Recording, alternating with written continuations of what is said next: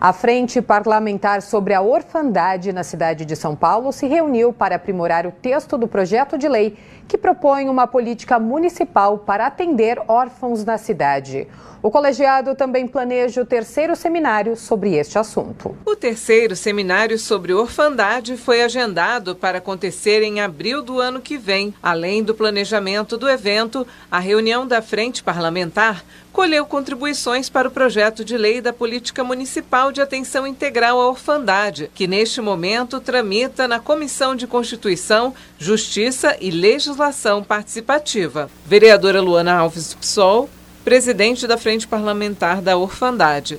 Esses ajustes a gente ainda vai fazer ao longo do texto. A relatoria está com o vereador Eliseu Gabriel e a gente sabe que antes de uma primeira votação em plenário, tem uma expectativa de ser aprovado em CCJ, antes de uma votação de primeira em plenário, a gente vai fazer um pouco essas modificações a partir de novo das novas informações que vão chegar para a gente. Rose Soares, assessora parlamentar do Movimento Pretas da Alesp.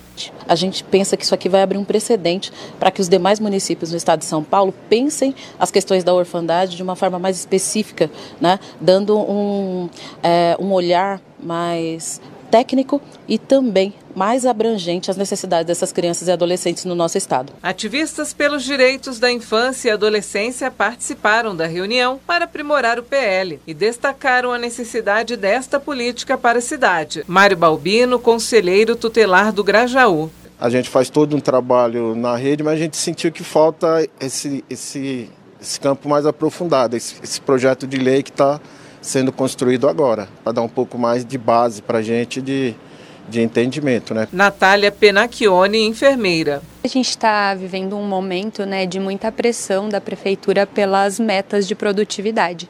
E a gente sabe que essas metas são meramente numéricas. E a gente vive um momento é, de dificuldade, então, dos profissionais de saúde de conseguirem acompanhar de forma longitudinal, com calma e qualidade, é, essas é, crianças e adolescentes órfãos.